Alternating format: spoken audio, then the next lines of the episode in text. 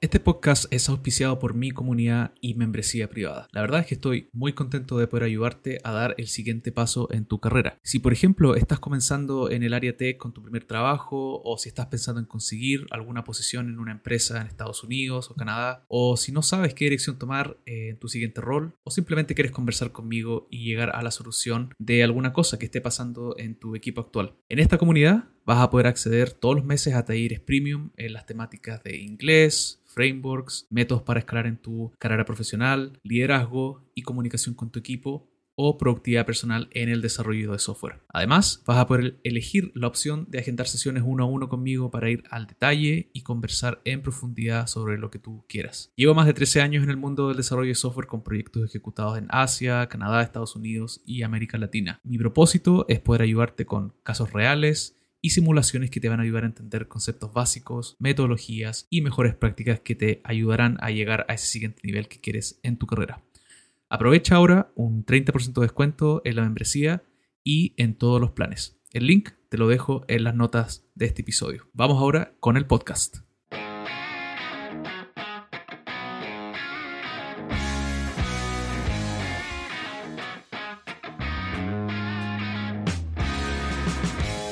Bienvenidos nuevamente a otro episodio de mi podcast, el podcast del Nerd from Chile.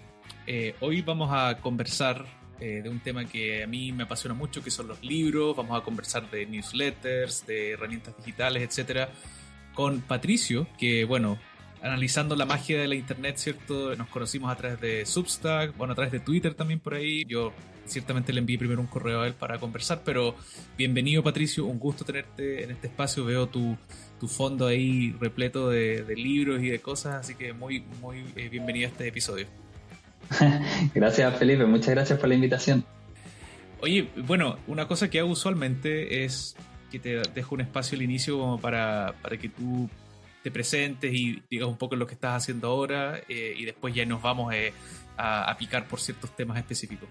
Bueno, eh, para quienes no me conocen, mi nombre es Patricio Contreras, yo soy periodista, vivo en Temuco, en Chile. Me cambié hace poco, poco más de un año, pero hice toda mi vida en Santiago y, hace poco más de un año que me vine a, Temuco. Eh, yo soy periodista de formación, trabajé en medios de comunicación, trabajé muchos años, casi una década, en universidades, eh, haciendo distintas cosas entre ellas docencia en pregrado, y me convertí en lo que algunos llaman los creadores de contenido, pero para mí es una prolongación del trabajo periodístico en otros formatos, básicamente.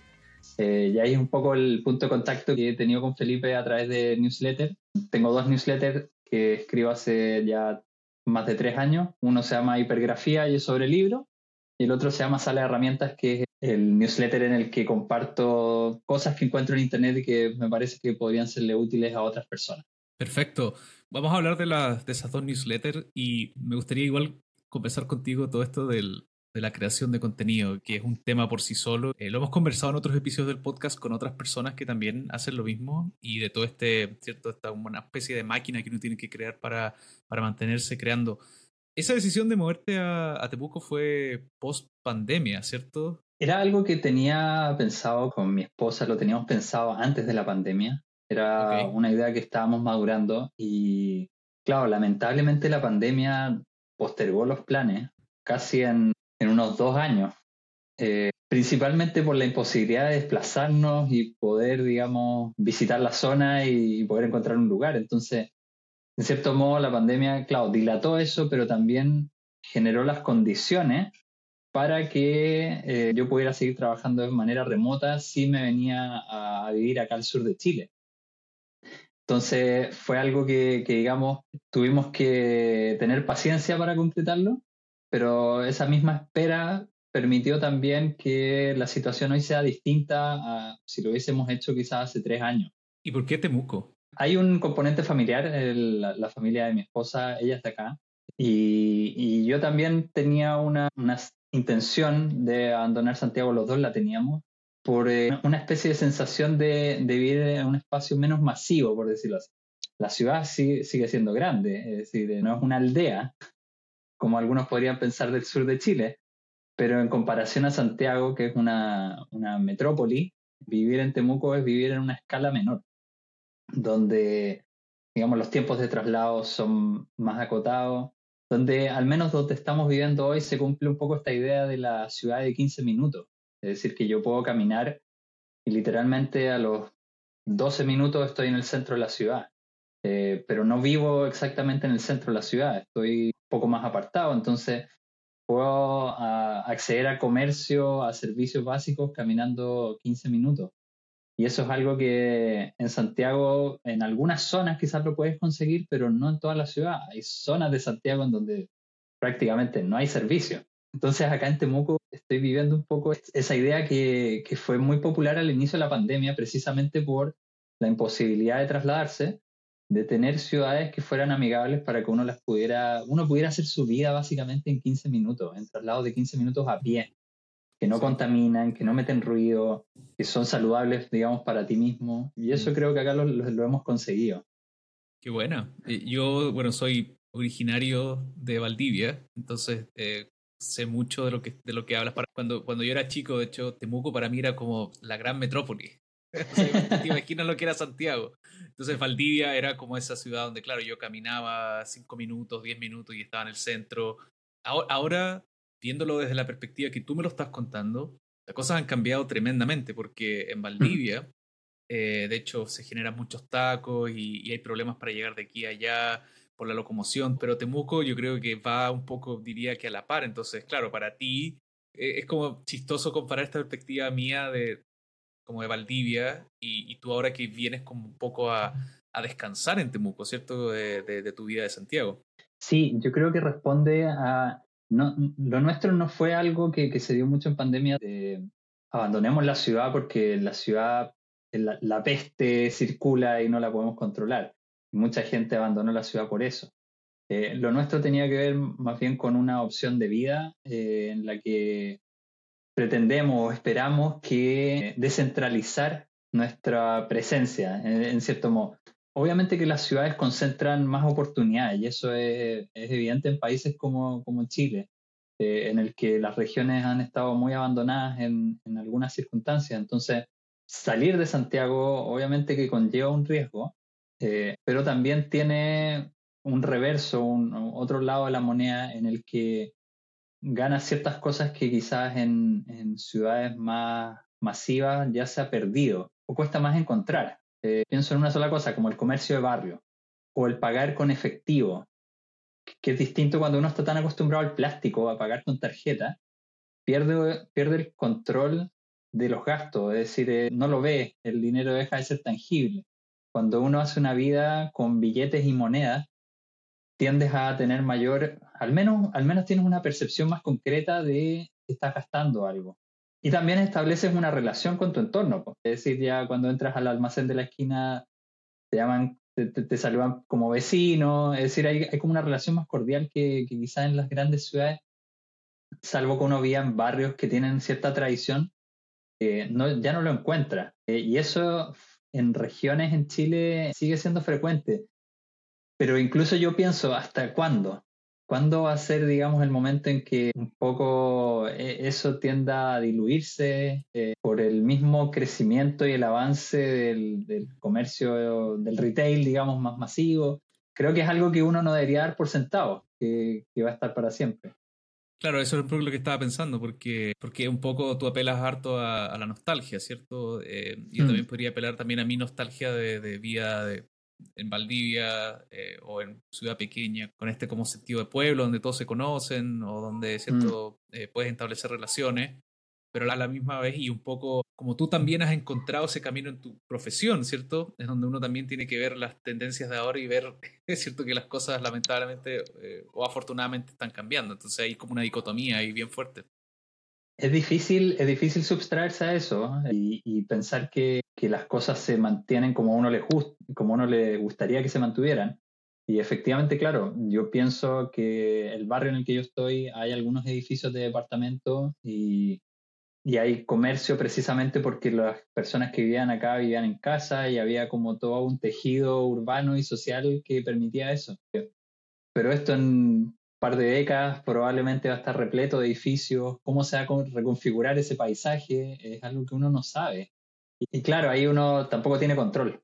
Es decir, por, más que uno tenga la voluntad, esas cosas escapan del control de uno. Eh, claro.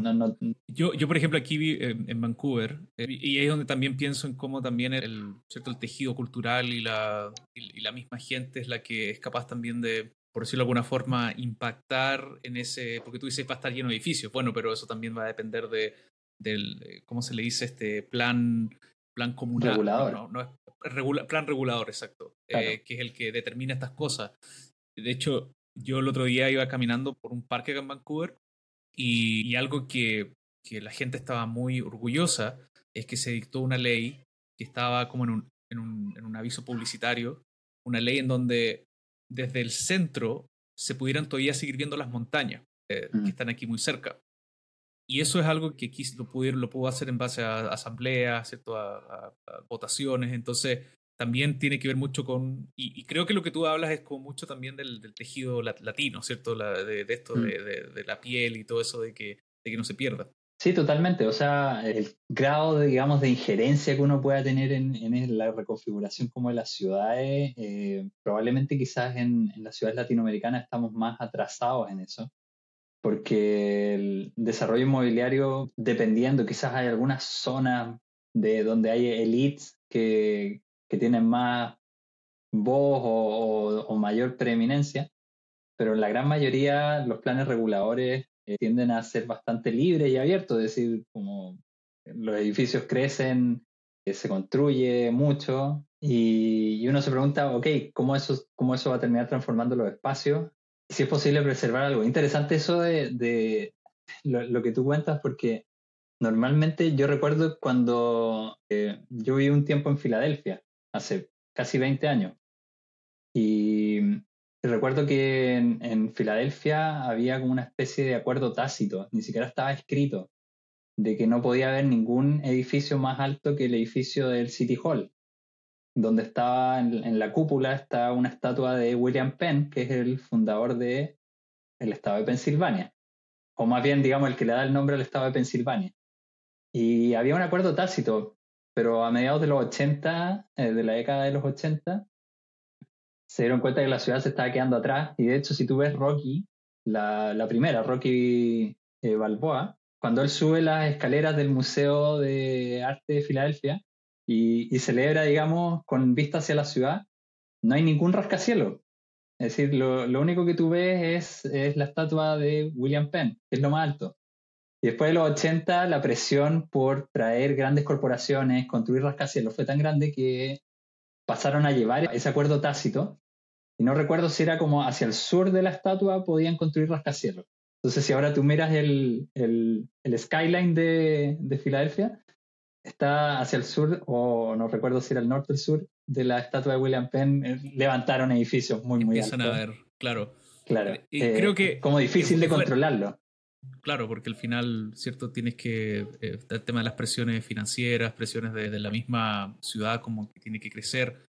Es interesante lo que dices porque también se puede dar ese caso en donde las mismas ciudades son las que determinan, en este caso estamos hablando de Chile, o empezamos hablando de Chile, pero claro, en Estados Unidos, incluso acá en Canadá, se puede ver como que cada ciudad le da como su propio eh, cierto estilo a, eso y, eso no significa de que por ser un, único país, o sea, aquí por ejemplo yo veo el contraste bien fuerte entre Vancouver y Montreal, ¿cierto? En Estados Unidos se puede ver el contraste entre por ejemplo, lo que dices tú, eh, Filadelfia y Portland o Filadelfia y San Francisco, ¿cierto? O sea, son, son casos y, estilos de ciudades completamente distintos.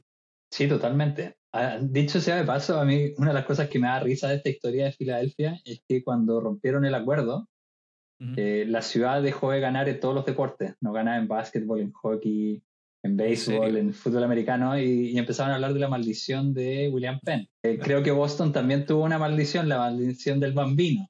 Y, todos decían que era porque habían pasado a llevar el estatus que tenía la estatua como lo más alto de la ciudad. Entonces, cuando construyeron uno de los rascacielos, los obreros, como para tratar de revertir la maldición, eh, en un rascacielos que era, no sé, 100 metros más alto que el, que el municipio, eh, al terminar la construcción del edificio dejaron una mini estatua de William Penn como para ver si podían revertir la maldición. Yo no sé, no, no, recuerdo en qué año, parece que Filadelfia volvió a ganar algún título en, en, algún deporte, pero cuando yo estuve ahí ya llevaban creo que más de 20 o 25 años de maldición. Es decir, que oh. eh, es como una creencia popular de que haber hecho eso le pasó la cuenta a la ciudad. Bueno, se sustenta, se debe sustentar por sin duda una opinión, ¿cierto?, eh, de, algunas personas que, creen de que eso afectó. Oye, qué, interesante. ¿Te parece si es que, porque me gustaría tocar este tema de, la, de lo que estás haciendo ahora, pero antes quería preguntarte, porque hay, eh, viendo tu, tu currículum, hay una, algo que me llamó la atención, que es esta plataforma que tú creaste hace casi ya más o menos 10 años, eh, esta plataforma de, sobre libros, dice multimedia. Ese, ese tiempo se usar harto el tema de mm. multimedia. Ojo de tinta, no sé si me puedes contar cómo te surgió esa idea o cómo la implementaste. Sí, yo el, a fines del 2009, eh, cuando estaba terminando periodismo, hice mi práctica en el diario El Mercurio. Y yo por ese entonces estaba como muy interesado en hacer periodismo cultural. Eh, era lo que me gustaba, en la universidad había tomado cursos de historia y literatura, quería moverme por ese lado. Es decir, como que no tenía como mucho interés de seguir una carrera en periodismo político o de economía o esos temas. Entonces yo postulé al Mercurio y cuando hice la práctica conocí a dos periodistas, estábamos en la sección de cultura del diario, y conocí a otros dos practicantes eh, con los que seguimos siendo muy buenos amigos hasta el día de hoy, Pablo Espinosa y Nicolás Rojas. Nos conocimos ahí, estuvimos durante todo el verano, digamos, haciendo la práctica, generamos buenas conexiones, y en ese entonces nosotros eh, nos dimos cuenta que cuando uno trabaja en un medio no puede publicar todo lo que quiere. Es como el, digamos, la salida de, la, de esa edad de la inocencia la que uno, porque es joven, es bastante ingenuo y, no entiende cómo funciona el mundo, básicamente. Entonces, tuvimos que hacer la práctica para darnos cuenta de que en un periódico no se va a publicar todo lo que uno quiere. Y es más, hay temas que jamás se van a publicar. Y a nosotros, por ejemplo, nos, complicaba mucho que, que, el periodismo siempre trata de hablar sobre lo nuevo, lo reciente, lo novedoso. Y pensamos ¿Qué pasaría si hacemos un espacio de publicaciones sobre libros, que era el tema que nos gustaba, pero independiente de si el libro es reciente o no? Es decir, ¿por qué no hablar de un libro que se publicó hace 13 años o hace 27 años? Ni siquiera con cifras así como tan cerradas. Y me acuerdo que Pablo, eh, mi, mi, colega en ese entonces, eh, había estado escuchando algunos podcasts en español sobre libros dijo, podríamos hacer quizás intentar esto, pero te estoy hablando del año 2010, donde el, no había precisamente un boom del podcast como hay en los últimos años. En Chile existía una plataforma que se llamaba podcaster.cl, que finalmente después desapareció. Y, nosotros nos demoramos como un año, estuvimos conversando la idea. Y dijimos, ok, armemos un podcast donde nos sentamos los tres y invitamos a alguien a hablar sobre libros. Puede ser un, un escritor, un ilustrador. Nos interesaba, por ejemplo, tener editores de libros. Y más o menos como a abril o mayo del 2011 lanzamos Ojo en Tinta. Ya después de un proceso de, de búsqueda de nombre, dimos con Ojo en Tinta y, y, nos lanzamos a hacer un podcast. Y muy sencillo, en ese entonces era como poner un teléfono al centro de la mesa, grabar el audio y con eso hacíamos el registro y lo subíamos a podcaster.cl. Y fue interesante porque recuerdo que hubo periodistas que, que, tomaron nota de lo que estábamos haciendo, nos hicieron algunas entrevistas y, y nosotros encontrábamos que era algo que disfrutábamos porque nosotros controlábamos lo que hacíamos, básicamente. Y estuvimos así un par de años e hicimos, no, yo te diría que más de un par de años, han sido como tres años en que hicimos sobre las 30, 35 entrevistas. Y son entrevistas largas, duran 70, 80 minutos algunas. Entonces, nosotros ya teníamos como un buen material ahí. ¿Y, y por qué usábamos esa palabra multimedial, que, que, era como común en el 2010 y hoy día ya nadie habla de multimedia? O sea, Claro, eh, ¿qué es eso? Claro, es como que mi abuelo hablaba de eso. Claro, un poco redundante. Eh, entonces, nosotros lo que queríamos era eh, empezar a explorar otros formatos. Entonces, teníamos un blog muy sencillo en WordPress que, digamos, no, no tenía ningún tipo de diseño en particular. Pasamos a, a un sitio web, digamos, adaptado a nuestras necesidades. Eh, empezamos a publicar contenido escrito en que se complementaba con lo que estábamos haciendo en podcast. Y Nicolás, eh, mi otro colega, que, que, es un entusiasta de la televisión pública, siempre nos estuvo moviendo a que lleváramos esto a la televisión. Y, así fue como empezamos a, gestionar, eh, postulamos a fondo y todo eso. Y logramos hacer varias temporadas del programa en, en televisión en Chile, en, que se emitieron en el canal 13 Cable, también en el canal de la Universidad Católica del Paraíso, UCB, y algunas cápsulas en TVN. Es decir, nos costó, no, no, pudimos entrar completamente a la televisión pública, pero sí tuvimos una presencia en televisión. Y básicamente haciendo lo mismo, entrevistando personas. Claro. ese es el formato. ¿Cuál, ¿Cuál dirías tú fue algo que, o algunas lecciones que tuviste de, de, este proyecto como para saltar a las otras cosas que, que vienen después?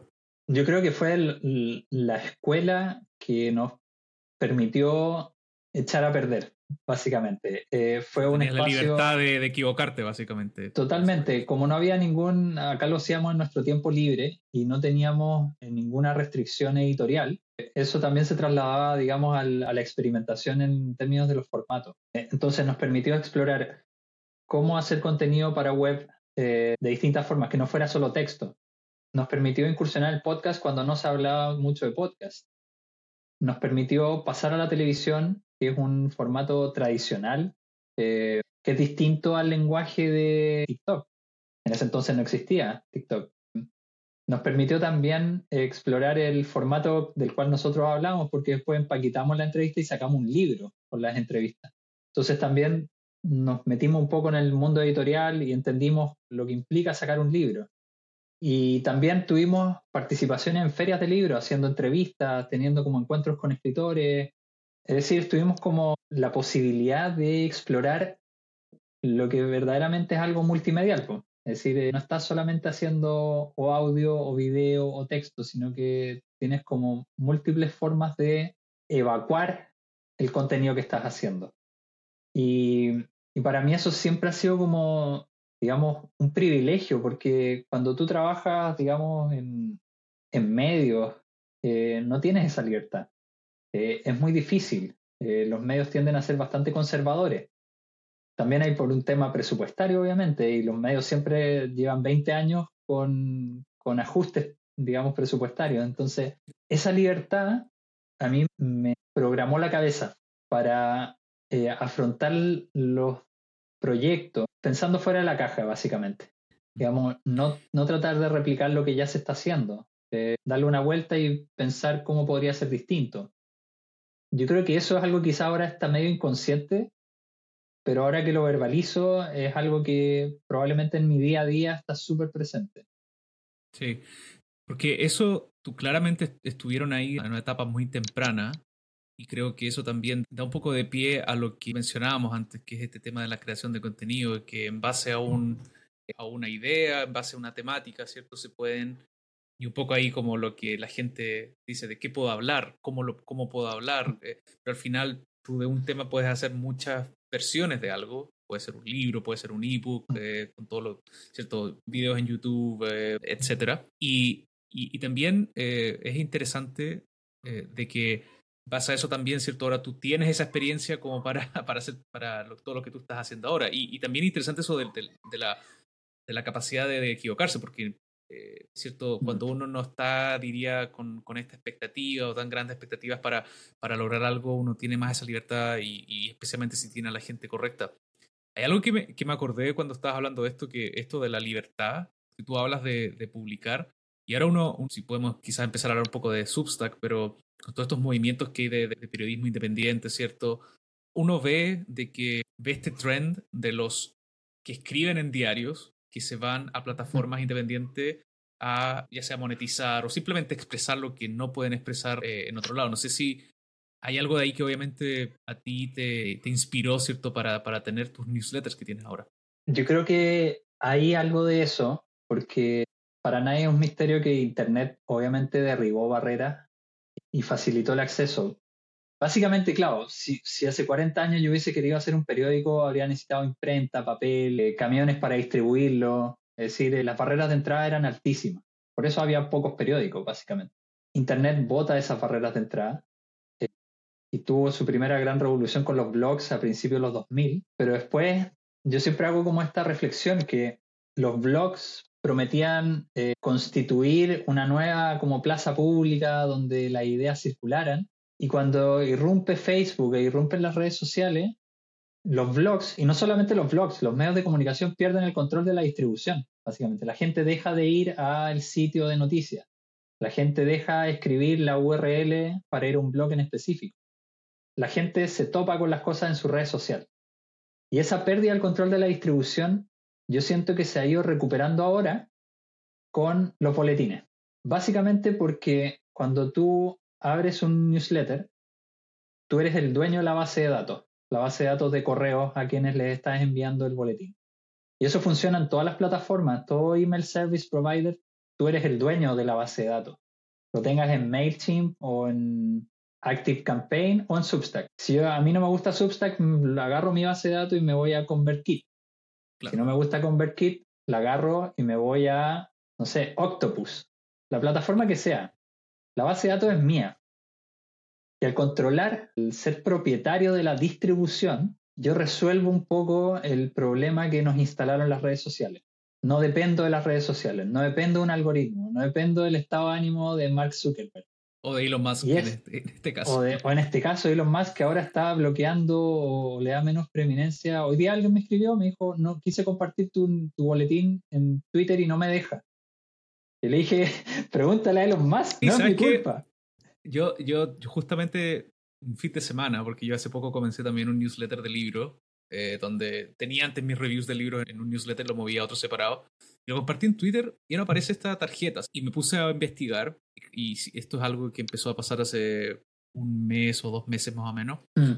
La semana pasada, no sé si fue la semana pasada, si me llegó un correo de Substack diciendo Twitter está haciendo esto, ¿cierto? Está, está un poco eh, truncando esta versión, eh, ¿cierto? Más rica del sitio, donde uno ve la imagen, ve, el, mm. CEO, el, el CEO eh, ahí, ¿no es cierto?, escribiéndose. Y y claramente lo hablaba, lo hablaba también con hace un par de podcasts atrás con otro invitado, que es esto de cuál es el valor de tener seguidores en redes sociales cuando finalmente, si es que, como tú dices, le cambia el, el, humor a, a, estos fundadores, ¿cierto? Y hay un poco esta discusión de, o, al, final, la recomendación a la gente que es que partir el newsletter porque justamente tienes el control y de cierta forma tiene un valor, diría, no sé si 10, 20 veces mucho más que el valor de tener un seguidor en, en, una red social. Mm. Sí, yo en general pienso, a ver, yo no soy anti-red social, a mí me encantan las redes, disfrutado mucho, hoy soy menos fan de las redes, eh, pero he disfrutado muchas cosas en redes sociales, especialmente en Twitter. Pero hoy por hoy yo soy creo que soy muy consciente de que cuando uno está en red social no eres dueño de nada de lo que pasa ahí. Y es verdad, hoy más que nunca en Twitter estás a merced del, del humor, digamos, del dueño. Y, y, no existe una interoperabilidad entre redes, no me puedo llevar mis seguidores a, a otra red, no, no puedo, digamos, arrastrar a esas personas. Lo que sí, sí puedo hacerlo en, digamos, en un boletín. Y para mí eso es muy importante porque como que todo este movimiento mm, en el que se derriban los intermediarios, algunos lo llaman el DTC, el Direct to Consumer, a mí me gusta hablar mucho más del DTC, Direct to Community, ya es en el caso de quienes creamos contenido. Nos saltamos el algoritmo, nos saltamos a la plataforma y podemos tener una relación directa. Eh, por eso hay una, yo sigo una, una experta en marketing que se llama Anne Handley, que escribió una newsletter que se llama Total Anarchy. Y ella dice, en alguna de las cosas que le leí, decía, eh, el newsletter no es, una, em, no es un mecanismo de, de, comunicación, de comunicación solamente, es una estrategia de relacionamiento. Y, y por eso es tan poderosa. Es decir, yo prefiero tener 50 lectores de un newsletter a tener 2.000 en redes sociales que voy a tener que pasar por algoritmos, eh, publicaciones de pago, es decir, publicidad, hashtag, o sea, un montón de cosas que intervienen para que yo llegue a esas personas. Con el newsletter no tengo ese obstáculo, simplemente yo envío y cada semana tengo más o menos certeza de cuántas personas van a abrirlo y lo van a leer. Es decir, no, no estoy especulando. Acá no hay, no tengo que hackear ningún algoritmo. No tengo que, que tratar de ganarle a la máquina. E, esto es trabajo constante y aportando valor cada vez que presionas enviar.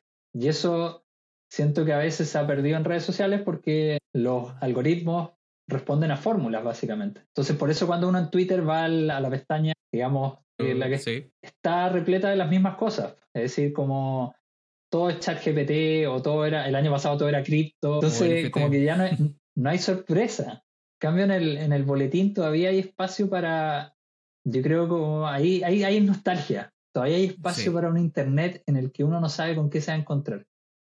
Es, muy interesante lo que estás diciendo. Eh, añadiría otro punto que es que, cierto, en un newsletter, y aquí, aquí también podemos ponernos a hablar un poco de todos los objetivos que alguien podría tener con un newsletter, ¿cierto? Algunas veces puede ser simplemente lanzar algo random una vez al mes o dos veces cada, cada mes. Otros quieren, ¿cierto?, levantar un negocio. Ahí la estrategia va a cambiar. Pero lo que, lo mm. que sí también se ve mucho es que yo, tú te metes a Twitter y es como meterte en un estado, eh, ¿cierto?, donde vas a ver ruido, básicamente. Mm. Y, un poco como, como cuando te metes a, a, Instagram o a Facebook, es como meterte a, a como una, una selva, ¿cierto?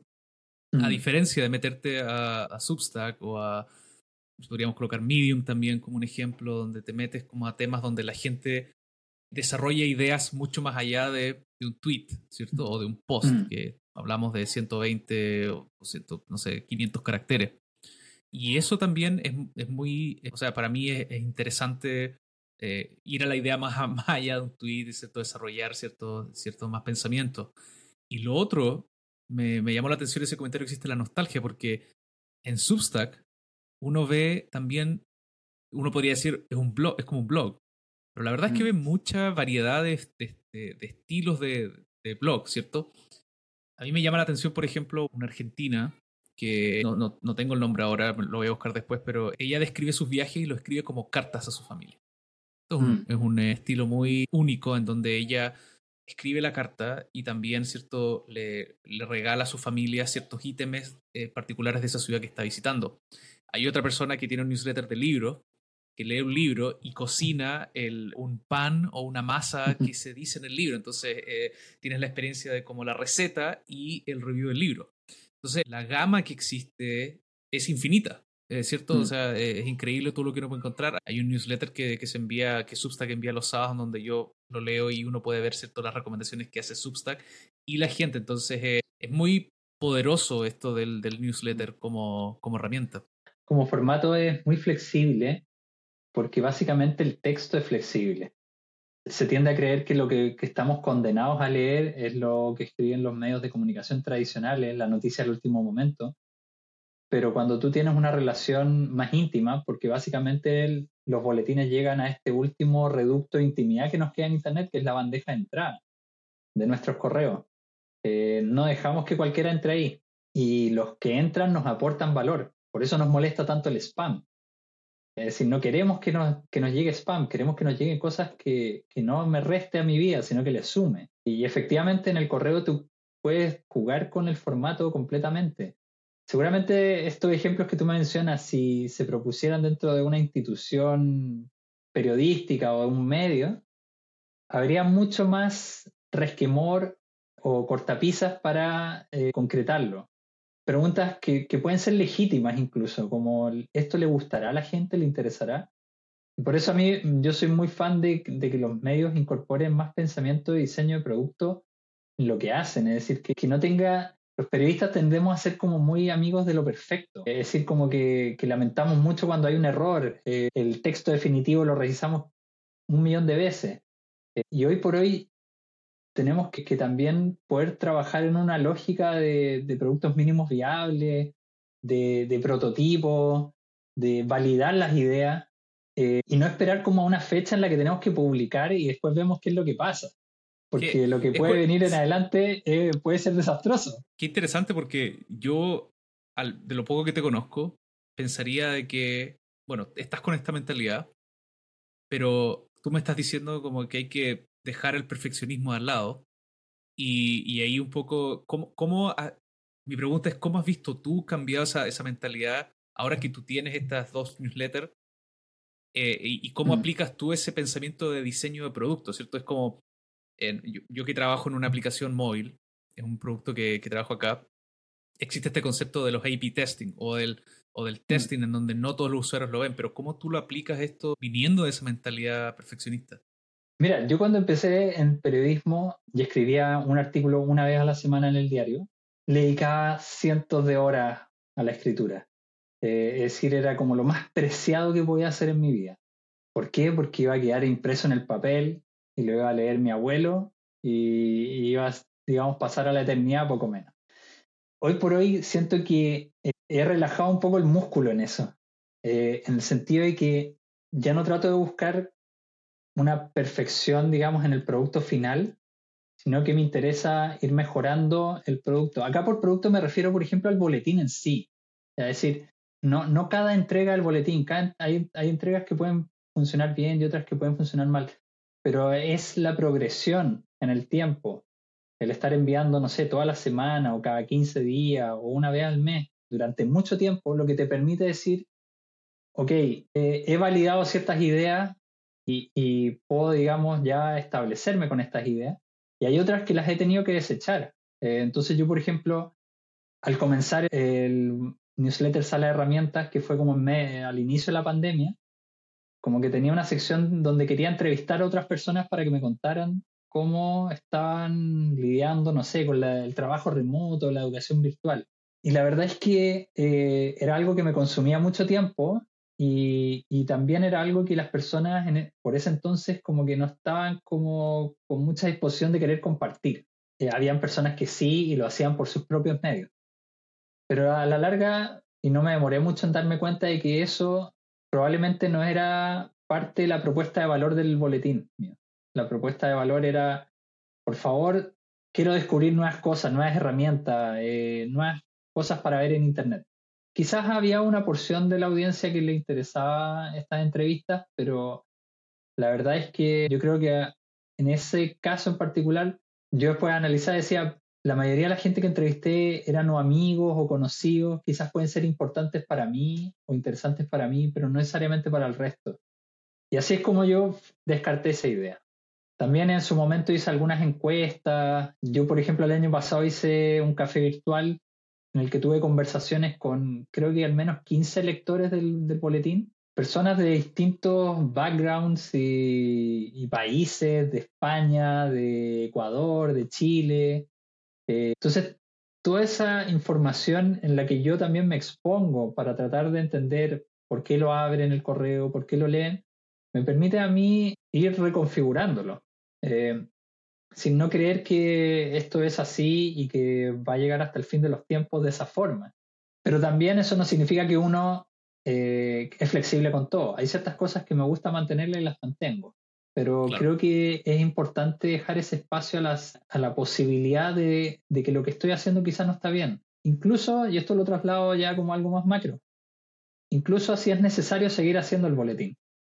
Es decir, pensar de vez en cuando, ¿cuál sería la señal que yo debería recibir para entender que quizás este boletín ya no tiene, no tiene que seguir existiendo? Porque uno de los problemas que tienen los creadores de contenido, y eso creo que incluso los boletines no se escapan de eso, es que Internet siempre te va a empujar a hacer más. Y es difícil no caer en esa seducción. ¿ya? Mm. Es difícil no como engolosinarte con las posibilidades de la masividad de Internet. Y, eso es peli a mi modo de ver, eso es muy peligroso. O sea, aquí lo que yo he aprendido, por ejemplo, es que quizás lo mejor es encerrarte en una de estas herramientas en donde posteas eh, cierto, a varias redes sociales y, bueno, limitar el número de redes sociales al que postea o hace mm. contenido.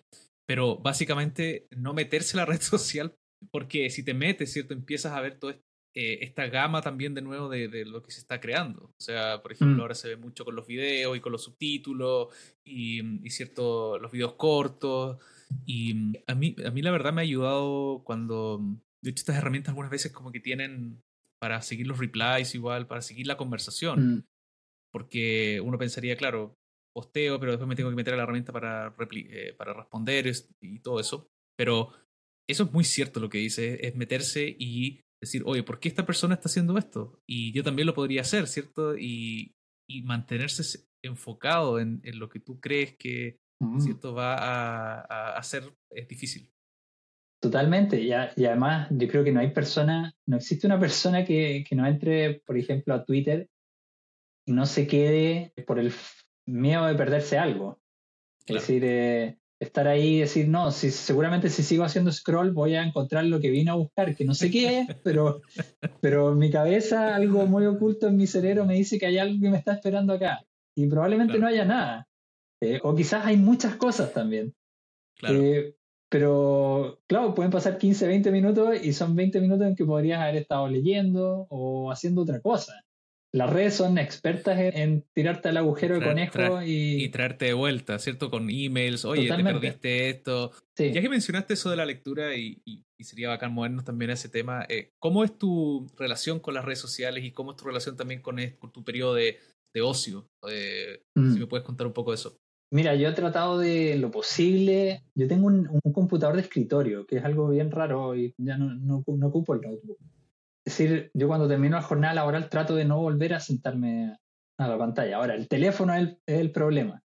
Llevo un buen tiempo en que ya desinstalé Twitter y no reviso Twitter, digamos, después de las 6 de la tarde. Pero tengo Instagram, por ejemplo, y, sé que en Instagram eh, pierdo mucho tiempo. Eh, especialmente cuando uno entra y se pone a ver historia, y pasa historia y pasa historia y puede estar viendo, no sé, 10 minutos y, y estás pasando. Tienes como, tienes como, las dos dimensiones, ¿cierto? La dimensión del lado y después hacia, hacia abajo, claro. Claro, entonces cuando termino en una, continúo en la otra. Y, después puedo ver lo que me sugiere Instagram. Entonces, claro, yo, yo Instagram la tengo, no, no lo respeto mucho, pero le tengo un límite de tiempo de 15 minutos para que al menos me, me tire la notificación cuando pasen 15 minutos y, me diga, ok, se cierra la aplicación, ¿quieres continuar o no? Eh, entonces a veces... Te voy a dar, te voy a dar un tip no requerido, eh, que a mí me ha servido mucho, que es una, una, app que se llama OneSec. ¿ya? Y es una app que es muy interesante porque trabaja con el tema de, mm, de las automatizaciones de Apple. Entonces lo que hace es que tú tienes que hacer un setup de, de la app que, que, que, no quieres usar tanto y la app OneSec. Y es muy interesante porque tú cuando vas a la app que quieres evitar, en este caso Instagram, te lleva a la app OneSec y te muestra como una especie de meditación. Respira, eh, piensa un poco y es una animación que dura, no sé, unos 10 a 15 segundos, donde sube algo y baja y ahí tienes el botón para ir a Instagram en este caso, para, para, volver a Instagram. Entonces, en, en, en, mi cerebro, como a mí me pasa, me pasa con Twitter, en mi cerebro como que yo ya sé de que si aprieto Twitter ahora, voy a tener que esperar 15 segundos para ir a Twitter. O voy a tener que pasar por todo este proceso que es como una, es como decir, como que alguien te esté diciendo, no entres, o espera para entrar. Y, mm. me ha servido mucho. Claro, lo, que tú hablas es, esa, el límite de tiempo de Apple que puedes ir y decir, seguir viendo de todas formas. Pero a mí me ha funcionado mucho eso. Está, muy interesante. Es una buena idea porque, de hecho, creo que había leído, claro, este tipo de aplicaciones que te dice, espera, ¿quieres ir verdaderamente a la aplicación o no? Eh, y como que te trabaja un poco la psiquis para decir, efectivamente, quizás no lo necesito. ¿ya? Eh, pero claro, yo la, la, relación que tengo con las redes a veces de ir y venir. Yo te diría que hoy es menos que hace cinco años. Es decir, también creo que hay un proceso de agotamiento de mi parte, no solamente de exponerme a las redes, sino que también de publicar en redes. Me he volcado a otras cosas sigo sintiendo que son una distracción y que leo menos concentrado de lo que leía antes, obviamente. Eh, yo añoro con mucha nostalgia cuando vivía en la casa de mi abuelo en mi adolescencia y, leía tardes completas, horas y horas sin parar. Y porque no tenía computador, no tenía televisor, es decir, eh, o, veía televisión en, en, momentos muy específicos del día. Ese nivel de concentración eh, no, no sé si lo vuelva a tener alguna vez, pero sí siento que las redes como que se interponen, es decir, siempre hay como una, esa, esa especie como de cosquilla que te dice, deja el libro o lo que estés leyendo y, y dedícame un poco de atención. A mí eh, diría que la razón, una de las razones principales por la que leo es justamente por eso, es para expandir mi tiempo de concentración. Yo noto, yo, yo creo que lo he medido incluso, que mi periodo de concentración son 15 minutos más o menos, leyendo. Y, mm. y después tengo, no sé, o que levantarme, es como que hay algo que tengo que revisar, ¿cierto? Mm. Y, mm, y, me pasa con la minoría de los libros, que es que sí puedo tener, ¿cierto?, los más interesantes, alguna historia a mí me encanta, por ejemplo, leer misterio, como Agatha Christie o Luis Penny, me encantan esos tipos de libros. Ahí es donde puedo tener mayor concentración, porque la historia te atrapa, mm. ¿cierto? Hay ciertas historias que, que, te van a atrapar y vas a estar, eh, ¿cierto?, mucho más, más tiempo. Lo, te comentaba el otro día también este, este autor, eh, uy, se me olvidó, el, de Jack Reacher. Ah, eh, Lee Child. Lee Child, claro, también me pasa con él, que uno se, se mete mucho en su historia. Y bueno, claro, o sea, ahí la idea es poder expandir un poco más el, el periodo de concentración. Totalmente. Yo creo que sí, hay, hay libros que probablemente exigen una, quizás una concentración que hoy nos cuesta más. Pero yo creo que ahí tú, tú destacas algo que es como el valor de la literatura cuando te agarra eh, y te toma de la mano y te lleva por una historia que, y cuando por el, cualquier, cualquiera sea el motivo tienes que parar y tu cabeza dice quiero volver al libro. ¿Ya? Es, eso yo creo es cuando un buen síntoma. Estás, estás leyendo algo que te gusta, que te tiene enganchado y conectado. Y si bien yo tengo tiendo a leer como un abanico bien amplio, literatura quizás más literatosa, como le dicen así, como, como textos quizás como más densos, que se analizan en la academia y mm. todo eso, eh, a mí me interesa porque básicamente soy curioso eh, y, me interesa también exponerme a ese tipo de, de libros. Pero yo jamás olvido, por ejemplo, cuando una vez encontré una edición vieja de El Corsario Negro de Emilio Salgari. Y yo dije, con esas portadas como de los años 60, así como una ilustración donde aparece un pirata, y decía como este libro de qué se tratará y no sé qué, y leo dos, dos líneas y ya estoy ahí, metido adentro y no puedo salir. Y, y, digo como, si algún día tuviera como una crisis de lectura, a esos libros tengo que volver.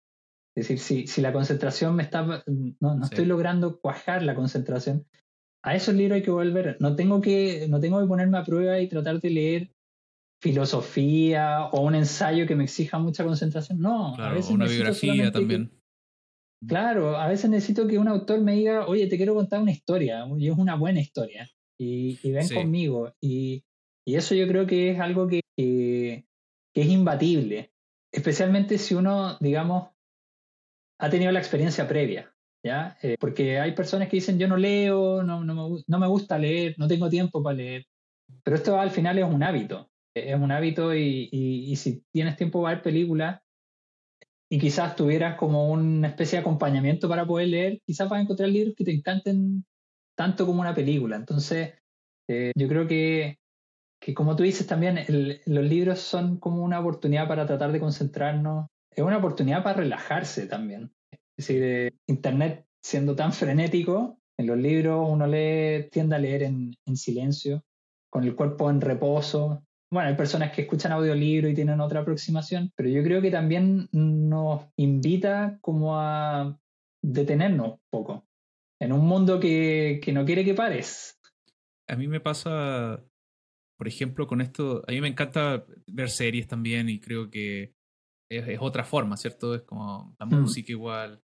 Y me pasa que peleo mucho con esto del binge watching, que es como ver una mm. serie, tirarme un, no sé, un fin de semana. Bueno, tampoco puedo porque tengo, tengo hijas, entonces tampoco podría, podría hacerlo. Quizá en un futuro sí podría hacerlo. Pero tirarme y ver una serie, peleo mucho con eso porque es un poco la sensación que uno tiene con el libro también. Es como tú te sientas, lees un capítulo, dos capítulos, y después estás pensando en, eh, bueno, dependiendo del libro, obviamente, dependiendo si te estás leyendo de un libro de no ficción que te enseñan autoayuda, no sé. Pero por ejemplo con la historia, me, me pasaba mucho con los libros más de ciencia ficción, que es que quedas pensando en ese, en ese como bending o ese que te hizo eh, a tu cabeza ese, esa historia o ese relato, ¿cierto? De, oye, ¿cómo, ¿cómo podría ser si es que, no sé, podríamos ir al futuro, 20 años atrás, 20 años después? O si, por ejemplo, podemos tener un, un dispositivo que detuviera el tiempo. Y, y, pasa que te quedas pensando en eso. Incluso yo también algunas veces, mi señora me reclama mucho que soy como un... Digo mucho spoiler, porque claro, como aquí tenemos varios libros en la casa, ella potencialmente podría leer el libro que yo estoy leyendo, entonces me dice que soy muy... Eh, de mucho spoiler del libro. Pero me gusta eso de, estar discutiendo en la mesa al almuerzo como, oye, esta idea, eh, y después volver al libro. Y, y, eso, bueno, con la televisión, los shows igual se podría hacer, pero, pero me gusta eso que dices tú de detenerse, de pensar y, seguir. ¿Tiene, ¿Tienen los libros esa capacidad de instalarse en nuestras cabezas de una forma distinta que lo audiovisual o que lo sonoro? Bueno, lo sonoro despierta otras cosas también. Claro, porque tienes, que imaginar, tienes que imaginarte un poco, claro. Sí, o sea, estás poniendo a prueba eh, como una parte del cerebro que probablemente, digamos, es muy poderosa. No, tengo las herramientas para describir qué es lo que sucedería a nivel del cerebro, pero a mí me ha, pasado y de hecho antes de, la entrevista estaba pensando un poco como, porque estaba con mi hijo que, tiene cinco meses, estábamos en el suelo y tengo, tenemos los libreros y a nivel de suelo de repente me, puse a mirar los libros que a veces por costumbre ya ni los miro y, miré la portada, o sea, el lomo de un libro y dije, ¡ay, qué bueno ese libro! Cuando lo leí fue como, ¡ah! La cabeza me estalló eh, y no paraba de pensar en ese libro. Eh, y, de hecho, recuerdo más ese libro que el que está al lado, porque el que está al lado no me generó lo mismo. Y, y los libros tienen esa capacidad de. Me volví a imaginar, por ejemplo, una escena en específico. Y me la imaginé tal cual me la había imaginado antes, probablemente la agregué más ahora. Y, si volviera a leer, volvería a reimaginar esa escena en mi cabeza. Entonces es un ejercicio de reelaboración. esa emoción que te esa emoción que te generó también. O sea, yo me acuerdo, por ejemplo, ya que estábamos hablando de Lee Child, siempre me acuerdo de esa emoción que me generó cuando están en una escena, no sé, creo que era como un, una industria donde, este, creo que ese primer libro tiene que ver con mm. falsificación de dinero, si, me acuerdo bien, era como un tema de, de, que se encontraba una técnica para, para replicar billetes que era muy minuciosa. Y, y, me acuerdo siempre de esta escena que sucede como en una industria grande. Y me acuerdo de esa, de, esa como sensación de, oh, como que estaba todo muy bien descrito. Y ese, y, y, como dices tú, es ese poder de, de la mente que, claro, en la, televisión, y podríamos hablar de, de las adaptaciones de, de shows de, libros también, pero ese, ese poder, claro, es imposible de, encontrar en otras, en otras cosas. Totalmente. Y creo que es, digamos, explica en parte la, por qué los libros siguen existiendo, básicamente. Es decir, porque hay personas que quieren provocar eso en la mente de sus lectores. Y eso es algo fascinante, creo yo. Es decir, eh, se, vaticina mucho que la gente ya no lee o que lee menos que antes, pero cada año se publican más libros, esa es la realidad. Sí. Eh, sí. Entonces, eh, creo que una buena noticia, es bueno hablar de libros y también lo que tú haces o lo que yo hago de después escribir sobre los libros, también es una mm. forma de, de, darle orden al pensamiento que uno o, las ideas que uno genera a partir de lo que lee claro, bueno, como auto, casi autobiografía, ¿cierto? Después de 10 años venga a, lo que pensaba, claro. Totalmente, porque creo que eh, a, veces, y a mí me pasaba un poco, sentía que era medio limitado un poco el ejercicio, leer algo, terminar y partir con otra cosa inmediatamente. Eh, en cambio, si ahora al menos una vez a la semana me siento y leí con un par de horas a volver a masticar la idea, al menos de lo que leí, eh, siento que le estoy dando como una continuidad eh, a eso. No, no es algo como que, que, terminó abruptamente. Sí, definitivamente. Mira, sabes que llevamos aquí hablando mucho rato y creo que tocamos nada de nuestra agenda que teníamos, pero me, ha encantado lo que, lo que hemos conversado. Un poco para. Me gustaría cerrar con, con dos cosas y, siempre podemos tener una parte dos para seguir conversando de, de, de, lo que se nos quedó pendiente. Lo primero es, es, conversar un, poco rápido de, tu newsletter. Sale herramienta diría que quizás tu principal newsletter actualmente, en donde, mm. es cierto, eh, cada semana colocas eh, herramientas digitales que llaman tu atención. Eh, he entretenido también esta sección que tienes como de, del botón de procrastinar, que es donde, cierto, hay un juego y creo que hoy, hoy, enviaste justo una herramienta media extraña donde uno dibuja algo y se empieza a animar de forma aleatoria. Es un newsletter que estás trabajando actualmente, que, que es cierto, imagino que quieres seguir eh, dándole tiempo. Sí, totalmente. Es algo que hago todas las semanas, lo mando los viernes en la mañana, hora de Chile. Lo encuentran en Substack, se llama Sala de Herramientas. Y básicamente es como descubrir nuevas cosas cada semana. Está pensado en personas que trabajan frente a la pantalla todo el día.